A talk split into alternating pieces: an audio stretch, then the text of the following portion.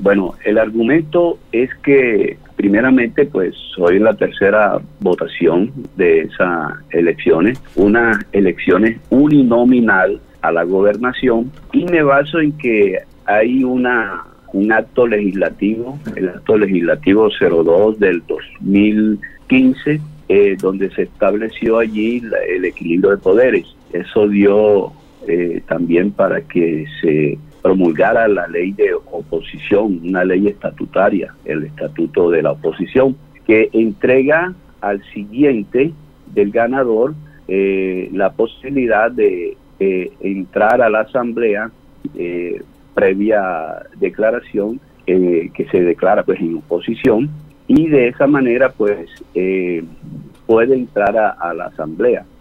aquí hay algo importante, él tiene que tomar una decisión que es perentoria allí en la norma, dice que, que él tiene que en 24 horas tomar la decisión y que después que la tome no se puede retratar porque él va a encarnar, digamos, eh, ese papel de, oposición. Por eso, primero se tiene que determinar las elecciones de gobernación, dejando esta, en stand-by la de asamblea hasta que el segundo o el siguiente después del ganador tome la decisión. Porque la, la regla dice que si toma la decisión positivo, se hace el umbral y las eh, cifras repartidoras sobre 13. Si él dice que no, entonces se va a la regla general con los 14 en el caso de, la Asamblea del Atlántico. Se va ah, con los 14, se hace la, eh, la, el umbral, se suma el umbral y se hace la cifra repartidora basada en 14 si él no acepta. Entonces, después de esto, es, asignada ya la curul a la oposición eh, en este caso, que es el segundo. Pero la ley no dice qué pasa si él renuncia. Como él no renunció en primera instancia, sino que él asumió, él no se puede retratar a menos que ya haya renunciado por circunstancias judiciales, en fin, como pasó esta vez. Entonces, esa persona, eh, al renunciar, el derecho queda allí consagrado para para los, para los que siguen, porque eh, son oposición, eh, porque estuvieron en contra o, en un debate, mejor dicho, en un debate, y qué mejor forma eh, de encarnar la oposición que esa persona que estuvo, digamos, en el juego electoral debatiendo con el que ganó.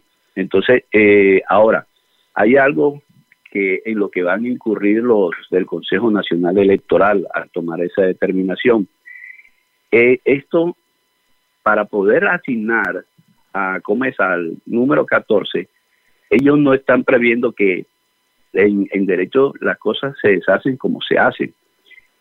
Primero hay que declarar nula o anular las elecciones que ya están declaradas sobre 13, sobre el umbral de, eh, perdón, sobre la cifra repartidora de 13, ¿ya? Para poder ellos entonces sí reorganizar y hacer la cifra repartidora o el umbral y la cifra repartidora sobre 14.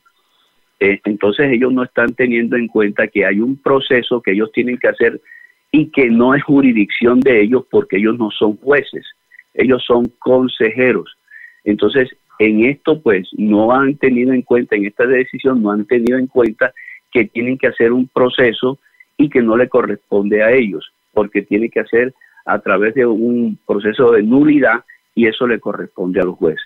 Entonces, eh, pero el espíritu de la norma es entregarle esa posición a la oposición, valga la redundancia, al que sigue, y el que sigue soy yo. Por eso nosotros estamos eh, claros, estamos claros, y que nosotros vamos a, no a pelear, sino que vamos a hacer todo lo posible para que se vuelva al orden, al orden jurídico, al espíritu de la, de, la, de la ley, porque creo que es sano para la democracia, es sano para la democracia y además de eso eh, no se defraudaría la confianza del elector. Yo eh, soy un candidato que saqué 33.323 votos eh, de, una, de un partido eh, que, digamos, encarna el deseo de, una comunidad. Eh, obviamente, contrapuesto con los votos que sacó las personas que ellos quieren asignar, es bastante la diferencia. Entonces, yo lo voy a hacer por los electores, por mis electores, por la, por la comunidad, por la democracia, y creo que se debe legislar o se debe generar eh, un precedente ante esto. Entonces, eh, Pastor Carlos Denis, usted ya instauró esa tutela que entendemos va hacia el Consejo Nacional Electoral, la Registraduría y a la misma Asamblea del Departamento del Atlántico. ¿Ya la instauró? Eh, sí, creo que en la tarde los abogados estaban en ese proceso y si no lo hicieron ayer en la tarde, pues creo que tempranito se, se haría, pero ya está listo todo el proceso. Usted sabe que los abogados pues eh, tienen y las leyes pues exigen ciertos requisitos, ciertos aportes de documentos, entonces estaba en eso y, y tomando un poco de lo que han dicho el Consejo eh, Nacional Electoral, lo que ha dicho el presidente de la de la Asamblea, eh, en fin, algunos de los de los consejeros se han manifestado. Entonces todo eso se ha estado recopilando para poder eh, ejercer, para poder presentar, instaurar la tutela eh, con un buen argumento. Lo cierto es que ayer nos decía el eh, candidato a la Asamblea del Departamento del Atlántico, Santander Aguilar, que todavía no le habían notificado por parte del Consejo Nacional Electoral se estaba hablando del tema, pero eso es lo que entendemos. Vamos a preguntarle hoy también si ya le notificaron por parte del Consejo Nacional Electoral. Pastor Carlos Denis, gracias. Entonces estamos pendientes. hay, algo que le quiero, perdón. Sí, adelante. Hay algo que le quiero aclarar. Eh, yo presenté la solicitud inmediatamente me enteré de que Nicolás Petro había renunciado. Pero a mí el Consejo Nacional Electoral, ni la Asamblea, ni la Registraduría me han eh, notificado de algo.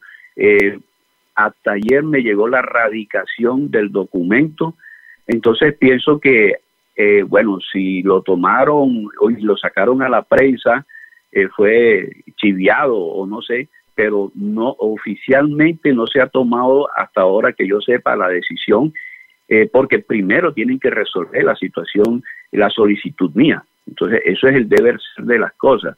Entonces, estamos esperando que ellos se manifiesten.